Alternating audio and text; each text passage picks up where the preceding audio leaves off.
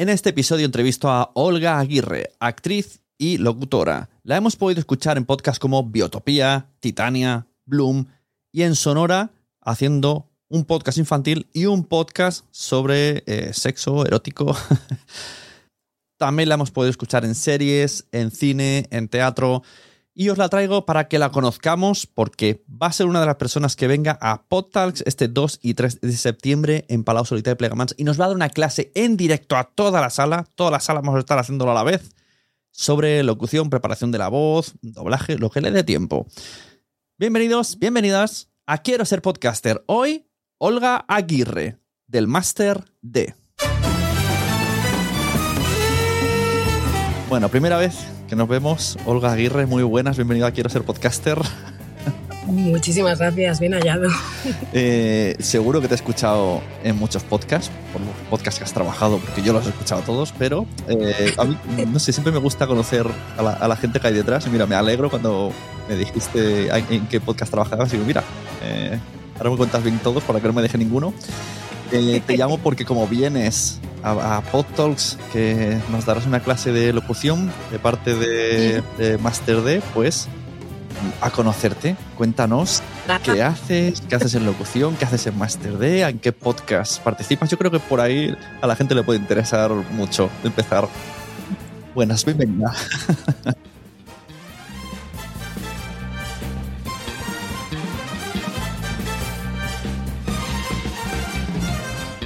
Yo normalmente suelo resumir cuando me dicen a qué me dedico, suelo decir, yo pongo voces en sitios porque acabo mucho antes. Porque si empiezo a decirte que hago, que he hecho muchísima radio, que grabo publicidad, que grabo todo tipo de locuciones, que hago doblaje, que doy clases de doblaje, que grabo narraciones, audiolibros, chicos, muy largo.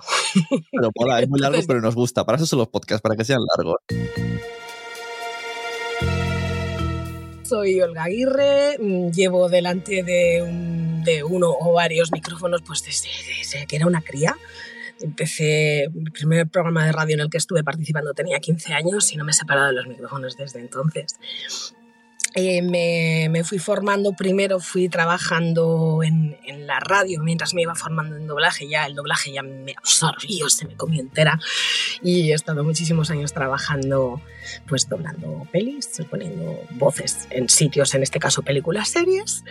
Y eh, hasta que llegó el mundo del podcast. Entonces es hora ya pues, de, compaginar todo esto porque el, el hecho de, tener una formación actoral que uh -huh. se precisa para el doblaje, el estar acostumbrada a expresarte delante de un micrófono, ya no solo doblando, con sincronía labial, con la referencia de un... Mmm, eh, de un personaje que tienes en la pantalla, sino trabajos que yo también he hecho algo de, de, de teatro, de interpretación, digamos, uh, con cara y, y, ojos, no solo con la uh -huh. voz, pues es que, es que encaja, encajaba perfectamente. Entonces empecé haciendo alguna, eh, bueno, empecé con en el mundo del podcast, sobre todo de la mano de Manuel Bartual, que ha estado por aquí, uh -huh. en Biotopía, que lo estuvimos grabando confinados. Y de ese hilo se fue tirando y bueno, pues he terminado haciendo sobre todo podcast, eh, ficciones sonoras. Mm. Eh, lo, que se, lo que es podcasting, digamos que el, lo que sería un poquito más equivalente a programas, etcétera. Ahí lo tengo algo perdidito, pero como también he hecho mucha radio en la vida, pues es algo que no descarto que termine haciendo. Claro, a la larga seguro que, que algún día terminas. Claro. Pero sí noto, y no es la primera que me lo dice de, de actriz de doblaje, que hay mucho trabajo de, en este punto porque, claro, al final sois actores y, y, estáis acostumbrados a actuar. Incluso yo creo que podría ser más fácil para el audio más que el rollo de encajar la voz y encajar la postura con el personaje visualmente. Sí, hombre, te, eh, hay mucha más libertad en el mundo del claro. podcast. Para empezar, en, en, doblaje hay, digamos que unos tonos estandarizados que independientemente de que tienes que actuar. Yeah. Eh, siempre se intenta a, eh, hablar de un modo que solemos decir, que es hablar con doblajitis que es lo que estoy haciendo ahora, que digamos que es, es, un modo de estandarizar el modo de hablar para que los personajes a los que damos voz, por mucho que el personaje de, diga soy de Cincinnati, la persona que me escucha a mí, que escucha mi voz, no diga no, cariño, tú eres del centro de Zaragoza. Yeah. Entonces ahí digamos que se estandariza un poquito el modo de, de hablar en doblaje y eso, y, y en, en la ficción sonora tenemos muchísima más libertad. Hay muchos actores de doblaje que yo les he escuchado en ficción sonora y siguen dando esos tonos de doblaje. Mm. Em, pero otros yo intento huir de ellos. Yo creo que cuando estoy doblando tengo que tener un registro y cuando estoy haciendo podcast diferente. Por ejemplo, con los primeros podcasts con los que trabajé con Manuel Bartual, Manuel intenta por todos los medios eh, que eliminemos eh, esos tonos de doblaje. Y trabaja con muchas actrices de doblaje, con Nikki García, en, varias, en, en varios de sus podcasts también interviene Claudio Serrano, que es Ujú. maestrísimo del doblaje, pero es decir, eh, eres actor, eres actriz, sabes interpretar, sabes interpretar eh, dándolo todo de cara a tu voz sin tener el apoyo de el saber que el espectador te va a ver, te, te va a gestualizar, etc. Pero el registro en doblaje es uno y en la ficción sonora es otro. Interesante. Ente- Entonces, quien, quien tenemos la fortuna de ser dirigidos por gente que dirige muy bien y que tenemos la capacidad de saber que cuando voy a interpretar con mi voz, igual en teatro tengo que hacer un uso de mi voz totalmente diferente al que hago en tele, que estoy microfonada, que Claro. aunque diga lo van a pillar. Eh, en doblaje es otra mm, forma de interpretar y en ficción sonora también es otra. Es jugar, es muy divertido. Pues sí, me mola que digas que es jugar. ¿Y en qué otros podcasts te podemos escuchar? Biotopía. en Biotopía, en, eh, en Titania, Ah. eh, en Bloom. En la plataforma Sonora he hecho dos podcasts infantiles y uno erótico, por lo bien que combinan. O sea, no, está- no es encasillado, no estás. Nine. Hay un podcast que se llama En un alarde de, original, de originalidad relatos eróticos, eh, que fue un experimento, la verdad es que muy, muy, muy interesante, muy enriquecedor actoralmente hablando. Y también, pues eso, hay un, un podcast infantil que se llama Preparados, Listos, Ah, Baño, que Sí, me lo conozco. divertidísimo. Y además es, un concepto que está muy bien porque son historias sobre el mar, eh, sonorizadas maravillosamente. El diseño sonoro es, fantástico y está pensado para ponérselo a los niños mientras están en la bañera. Para, digamos, que tengan una diversión sin pantallas, que se acostumbren a esto, que más o menos el tiempo de bañera se limite al tiempo en el que dura el episodio, me pareció una fantasía de, de trabajo. Sí. Y pues ahí estamos, esperando alguna temporada que se tiene que renovar, eh, trabajando con, pues, con gente estupenda. También hago papelitos. He hecho algunos papelitos en algunos podcasts del Extraordinario. Marabat estuvo también con vosotros. Eh, he hecho, pues eso, pues papelitos sueltos eh, aquí y allá, en la historia es ayer, en, en Crímenes el musical. Estoy esperando que me den un papel que lo estoy deseando esto muchísimo. Hola, Mar. Mola mucho, Crímenes. Love you con la fuerza de los mares. Y pues nada, a mí eh, que, que me den de grabar. Yo estoy lista. Claro, tú grabas, por lo que veo, para quien no esté viéndolo en vídeo, tienes una cabina, estás en casa, me imagino. Sí, esta, esta es la. Bueno, normalmente grabo donde, donde me mandan. Ujú. Eh, pero hay cosas que, que se hacen en estudios, eh, en estudios de grabación y me desplazo, pero hay algunas otras que, que pues sí, las, las grabo aquí desde casa. Ujú. eh, para todos, pues es para todos clientes de todo el mundo, muchas veces vídeos corporativos y cosas por el estilo que no requieren ya tanto ya interpretación, eh, pues te hacen el encargo, lo grabas, lo envías. Entonces llega un momento en que dije, yo quiero trabajar en pijama y me tuve que... Y ahora notas, y además justo el, el ahora más ahora que nunca, con esto de la huelga de guionistas y toda la pesca, notas menos eh, trabajo audiovisual y más eh, de podcast. Por la huelga de guionistas y ahora de actores, no. Yo creo que todavía, em, si esto se prolonga, llegará aquí más tarde, porque lo que, eh, lo que ahora se escribe, después se rueda, se hace la pospo, se estrena y llega a, eh, a- bueno, en este caso a nuestro país para doblarlo o cosas así, yo creo que ese bajón se notará de aquí a unos meses pero todavía no. Lo que, lo que sí veo que últimamente hay más trabajo de podcast, pero no porque haya bajado el otro, sino porque el podcast está subiendo como la espuma. Que hay personas que jamás se habían planteado escuchar una ficción sonora, pero, pero ya estaban aficionados a los audiolibros y les dices, pero mira, es que este es el paso siguiente. Y personas de generaciones mayores que, pues mi padre tiene 80 años, tengo dos tíos de 83 que me dicen, ¿qué haces? Digo, pues mira, tío, yo lo que hago es radioteatro porque es lo que estamos haciendo. Entonces, eh, ahora le cuentas a una persona de una generación mayor, la cuestión es explicarle cómo acceder al, podcast, pero le dices, es que radioteatro de toda la vida que estabas escuchando cuando tú eras joven, está, está renaciendo ahora. Y entonces, por ahí también está viendo. Cuando la gente dice, no escucho podcast porque no me gusta, digo, bueno, es, que, mm, es que hay tanto tipo de podcast, porque podcast engloba tanto, lo mismo es una persona hablando sola que una entrevista que una ficción que es que no se parece en nada. De hecho, y si es una ficción, puede ser un thriller, eh, eh, algo, un contenido de humor en, en, varios idiomas, que hay personas que, que, les viene muy bien pues, para practicar idiomas.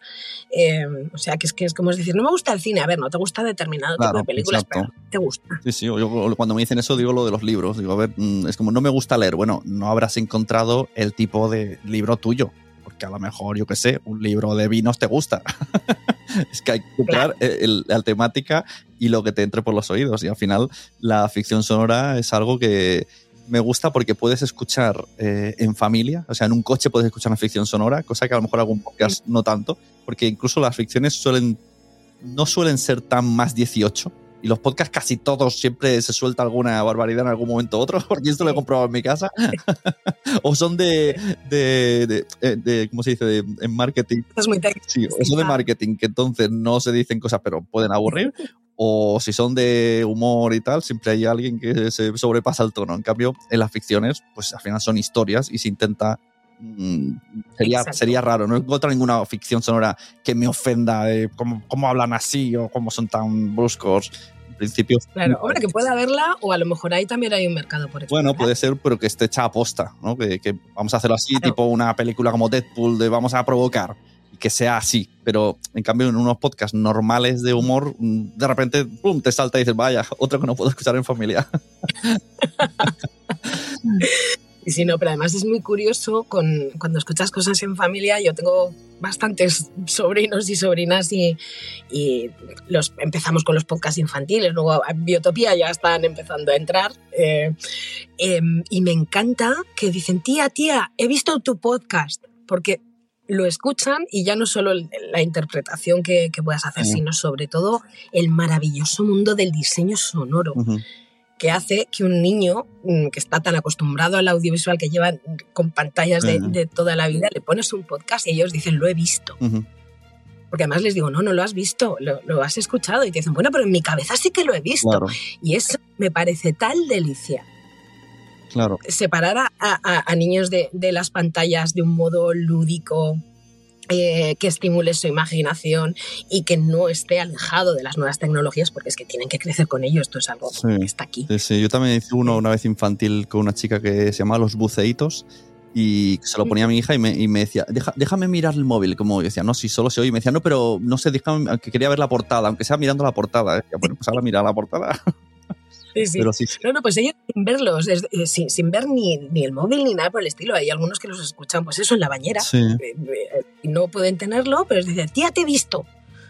Y además es que les, digo, mm, pero es que te he visto como con el color de pelo diferente y tal. Claro, es que yo veía el personaje, pero te, te, vi, ¿eh? te vi. Entonces se hacen conociendo mi voz, conociéndome perfectamente, entienden que es un personaje, pero la obra que, que, están consumiendo, para ellos es verla. Sí, sí, Y, y, eso es gracias al diseño sonoro. Bueno, por mucho que le demos credibilidad a la interpretación para que, pues para que sea. Claro, bueno, un conjunto de todo, ¿no? Al final todo el mundo. Pero es un mundo, ¿eh? Es un mundo. A mí me flipa ver a, a, a los diseñadores sonoros haciendo e, efectos, dejando detalles. Esos detalles que solo escuchamos tres frikis y el resto de la gente no se da cuenta para nada, que es como, ¡ah! ¡Qué bonito! sí, sí, es verdad. Bueno, y además somos compañeros en el Master D, eh, que no sé si se dice Master D o Master D Comunicación, siempre me confunde un poco todo esto. es Master D, Master D. ¿Cómo, cómo entraste tú ahí? Tiene de Master Distancia, pero se llama Master. Master con una D final, para quien dude. Exacto. ¿Cómo entraste tú allí y qué, cuánto tiempo hace que estás y qué es lo que haces allí? Pues eh, yo llevo cinco años, casi seis, eh, oficialmente cinco, pero ya, ya hace un tiempo, pues eh, Master D tiene muchísimas eh, escuelas, divisiones, etcétera. Tiene escuelas profesionales de todo tipo, aparte de formación eh, más relativa más a, a oposiciones, etcétera. Entonces, dentro de las escuelas profesionales está la escuela audiovisual, que es donde yo estoy. Entonces, hará como unos seis años me propusieron crear el, un temario para que la gente aprendiese a doblar online. Y lo primero que dije, no se puede, imposible. Estaba equivocada, estaba equivocada, porque bueno, eh, para mí fue eh, realmente como escribir un libro, el decir, el plasmar en, en, en papel o en, o en Word mm, lo que sabes sin que sepas que lo sabes cosas que yo llevaba haciendo toda mi vida y tal, es decir, a ver, ¿cómo le explico a alguien que, a quien no tengo ni siquiera delante cómo se tiene que plantear determinadas cosas, habilidades, trabajos que tienen que hacer prácticas, eh, apreciar determinadas cosas que un espectador no aprecia, pero que en el mundo profesional las tienes que dominar, etc. Entonces creé ese temario para Master D y, bueno, pues eh, pusieron, eh, se echaron adelante con el eh, con el curso y entonces pues necesitaban alguien pues que, que, supervisara los ejercicios de los alumnos, que les diera clases semanales, etcétera y, y, claro, ellos dijeron, pues la que ha escrito esto igual nos viene bien. claro. que sabe de lo que habla porque lo ha escrito ella. Y yo allí desde entonces de, ya me incorporé como, como profesora compaginando pues mi, mi, tarea como profesora de Master D con mi, uh -huh. mi, tarea como actriz de doblaje, como ponedora de voz en, voces en sitios. Eh, y llevo cinco años eh, allí en Master D.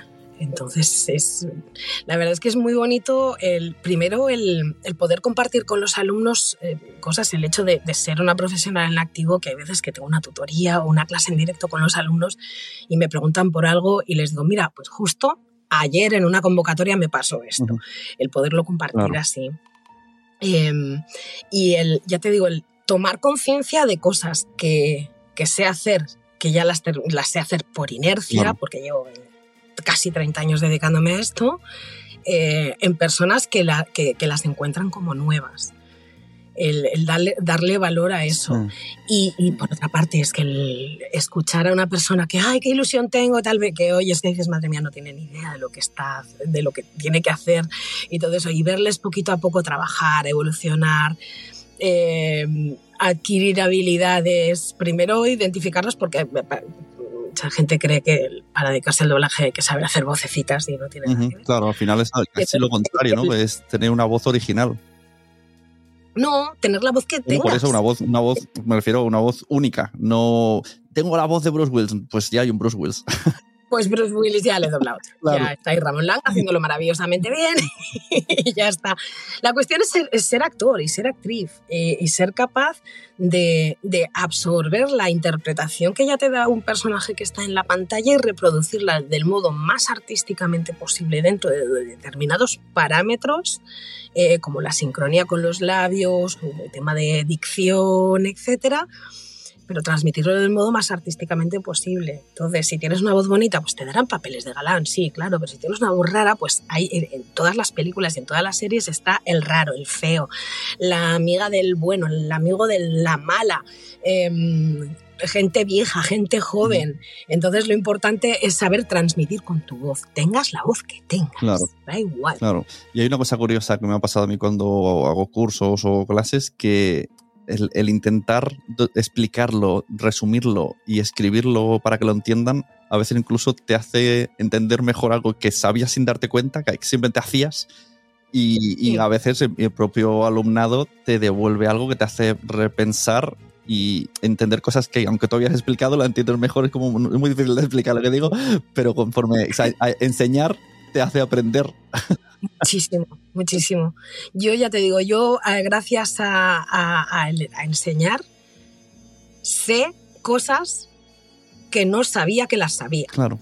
Y las sabía, sí, sí. pero no tenía ni idea de que las sabías. Pero el hecho de plantearte, a ver, a ver, a ver, a ver, esto, mm, esto es un todo, o lo parto a trocitos o mis alumnos no, no, no, lo, no lo pueden asimilar. Y entonces cuando lo partes a trocitos dices, madre mía, ¿y esto, todo esto hago? Cosas, pero grullada, ¿no? Que a lo mejor pasas por encima y cuando te lo recuerdan dices, claro, esto es verdad que se hace hacer. Es, es, es una, una, experiencia, una experiencia increíblemente enriquecedora. Pues mira, en podcast te lo vamos a poner más difícil todavía, porque vas a darnos una clase en directo de locución, de preparación al podcast. Si quieres meter también algo de doblaje allá, pero en 30 minutos y en un escenario con gente. Así que el más difícil todavía. El trabajo lo vais a hacer vosotros, yo os voy a decir qué es lo que tenéis claro. que hacer. Vamos a trabajar un poquito de calentamiento de la voz. Claro, no podemos seguir haciendo de uno en uno, pero, pero el, eh, vamos a tocar un poquito el cómo prepararte, qué saber qué tienes que hacer y qué no tienes que hacer cuando te pones delante de un micrófono, eh, eh, dependiendo del micrófono, porque el micrófono que tienes tú delante hay que acercarse mucho más claro, a esto. Claro, claro. Em, cositas a tener en cuenta a la hora de estar preparado, a la hora de darle al rec y decir, venga, va, que, vamos a grabar. Y vamos a calentar un poco la voz, vamos a poner en valor nuestras cuerditas vocales. No tiene pinta de que se va a quedar corto. Al final en estos eventos siempre se quiere meter mucho contenido y luego... bueno, intentaré hacer el ejercicio de resumen. Sí, sí, ahora estresada, sudando. Estas cosas me encanta hacerlas, me encanta bueno, pues eh, nos vemos en Palau Solita Plegamans, de 2 de septiembre. Eh, encantados de saludarte. Si vienes un día antes, también estaremos por aquí. Nos conocemos, cenamos juntos y tal. Y Olga Aguirre, muchas gracias por venir al podcast, muchas gracias por venir a PodTalks. Y los que se enganchen más, pues ya saben, luego tendrán que ir al, al máster a, a, apuntarse. máster a seguir eh, sufriendo conmigo. Por eso soy muy payasa dando clases, pero luego pido mucho porque es que realmente eh, el doblar parece fácil, pero es bastante complicado. Y requiere trabajar, pero, claro, bueno. Claro, bueno, claro, eso es, es importante, que a veces la gente simplemente eh, a mí me ha pasado, eh, que me vienen amigas de, de repente un día se despiertan y me llaman y me dicen, ¿tú qué sabes de podcast? Me han dicho que tengo la voz bonita. ¿Qué hay que hacer para hacer un audiolibro? Y yo, bueno, a ver. lo primero, está bien que te quieras mucho, pero lo primero empezamos mal. A mí eso me lo dicen muchísimo porque es verdad que existe mucho esta, esta leyenda urbana de o sé hacer voces o tengo la voz bonita eh. y quiero dedicarme al doblaje. Cuando me vienen así gente y dicen, es que me dicen que tengo la voz muy bonita, es decir, genial, tienes un Ferrari. Claro. Y no sabes conducir. Claro. Sí, sí. o te enseño a conducir o, o, tu Ferrari va a ser precioso, lo vas a tener siempre en el garaje y la gente que te visita en casa dirá, ay, mira qué Ferrari más bonito. Y nunca te vas a poder dar una vuelta con. Claro, sí, sí. Es que incluso a nivel no hacerte daño al hablar, es que es, nivel físico y nivel no solo de, trabajo en sí, sino de tú mismo, de no cansarte, de, no producirte nódulos, bueno, mil historias. Claro, y al gritar, que en las películas, cuando los malos se caen de precipicio, pues gritan y el actor de doblaje lo tiene que hacer, ¿eh? Y cuando el equipo de Lou mete un gol y gana a los malos y todo el mundo dice ¡Yeah! a lo loco, hay que gritar. Y como no lo hagas bien, lo que tú dices, nos podemos hacer daño. Claro, claro. Pues eh, lo dicho, un placer, Olga. Nos vamos viendo. ¿Dónde, también un placer para mí. ¿Dónde podemos encontrarte, contratarte? Que esto está. Mucha gente ahora que va a hacer ficciones y tal. Yo siempre me gustaría dar a conocer a todos los que trabajes en este mundillo, porque es que es verdad que cada vez se necesita más y, y no sabemos dónde buscar, porque como venimos del mundo pues podcast y no venimos del mundo doblaje, al final tiramos de, pues hacemos eso, preguntamos a Bartual, preguntamos al otro, preguntamos al de la moto y no por recomendaciones. bueno, lo más fácil para encontrarme, yo me llamo Olga Aguirre y en un alarde de originalidad tengo una página web que es olgaaguirre.com y ahí pues podéis escuchar algunas muestras de, mi trabajo y contactar conmigo. Exacto, incluso a quien necesite, que esto es, yo diría que en el mundo del podcast lo que más se demanda en cuanto a voces es eh, una voz para las intros, para las secciones, para las otros entonces mucha gente quiere, quiere la voz profesional. Pues ahí la tenéis, Olga Aguirre. Olga Aguirre. Olga Aguirre para su servicio. si no tienes como para intro.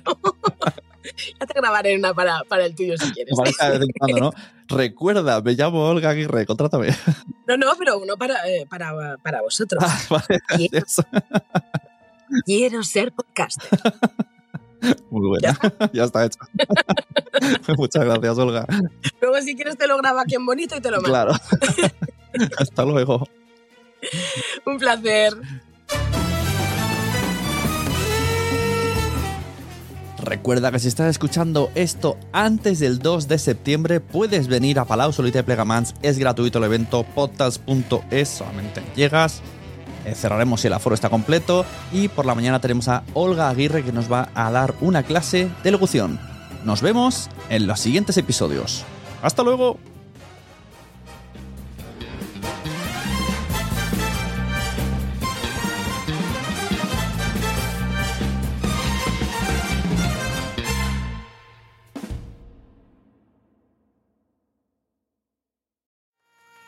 ¿Te ha gustado este episodio? Pues vuelve al siguiente a por más. Y si te has quedado con muchas ganas, entra en nuestro premium. Quiero ser podcaster.com barra premium. Ahí tienes un montón de episodios más, además sin cortes y muchísimas cosas más extras.